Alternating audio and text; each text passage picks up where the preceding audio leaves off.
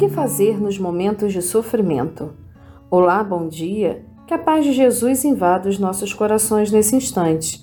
Sou Melissa dos Santos e esse é mais um podcast Café com Espiritismo.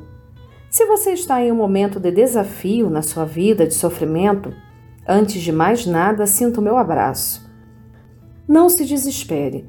Por mais difícil que seja a cruz, se Deus nos colocou sob os ombros, podemos carregar. Busca ajuda de familiares, amigos, terapeutas, atendimento fraterno.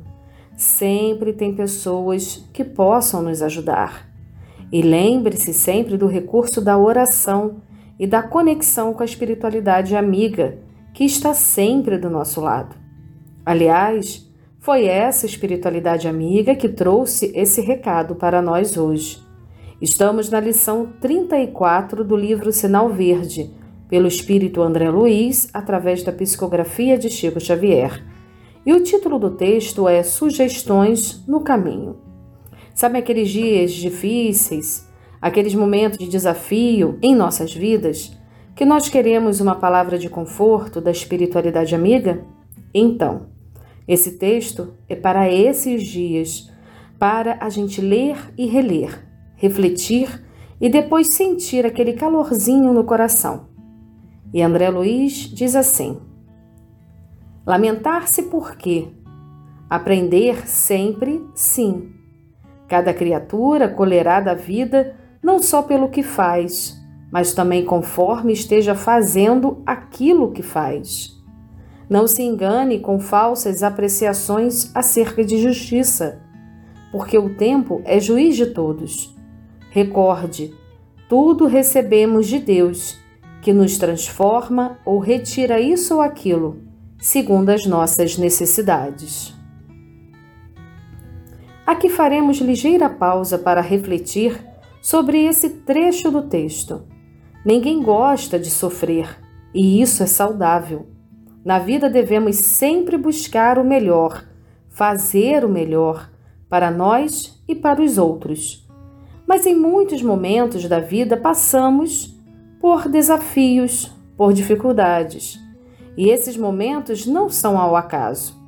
André Luiz, nessas primeiras linhas, deixa claro que tudo tem uma lógica no amor de Deus, inclusive os desafios que nós não entendemos. Sempre é bom deixar claro que essa lógica divina não justifica o mal que praticamos ou que outra pessoa pratique.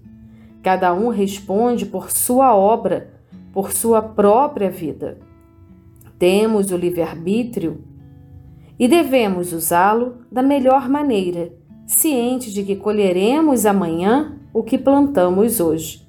Mas nas múltiplas existências que todos nós passamos e ainda iremos passar, pode ser que nessa vida os desafios se mostrem sem justificativa mas em outras, com certeza, teremos a resposta. O mais importante é o que o André Luiz ressaltou. Tudo é de acordo com a nossa necessidade de aprendizado e temos que ter a humildade de aceitar os desígnios divinos e trabalhar o aprendizado dentro de nós. E continua o benfeitor no texto. A humildade é um anjo mudo tanto menos você necessite, mais terá. Amanhã será sem dúvida um belo dia, mas para trabalhar e servir, renovar e aprender, hoje é melhor. Não se iluda com suposta felicidade daqueles que abandonam os próprios deveres, de vez que transitoriamente buscam fugir de si próprios, como quem se embriaga para debalde esquecer. O tempo é ouro, mas o serviço é luz. Só existe um mal a temer, aquele que ainda existe em nós. Não parar na edificação do bem, nem para colher os louros do espetáculo, nem para contar as pedras do caminho. A tarefa parece fracassar? Siga adiante, trabalhando, que muita vez é necessário sofrer, a fim de que Deus nos atenda à renovação. Importante texto de André Luiz. Que nos momentos de sofrimento a gente possa se lembrar dessas palavras do benfeitor. Principalmente lembrar que tudo passa e que o sofrimento de hoje também vai passar. Depois da tempestade sempre vem o dia de sol, e se soubermos aproveitar, sairemos muito mais crescidos e confiantes. Repetindo uma frase do texto de André Luiz: Amanhã será, sem dúvida, um belo dia, mas para trabalhar e servir, renovar e aprender, hoje é melhor. Que assim possa ser.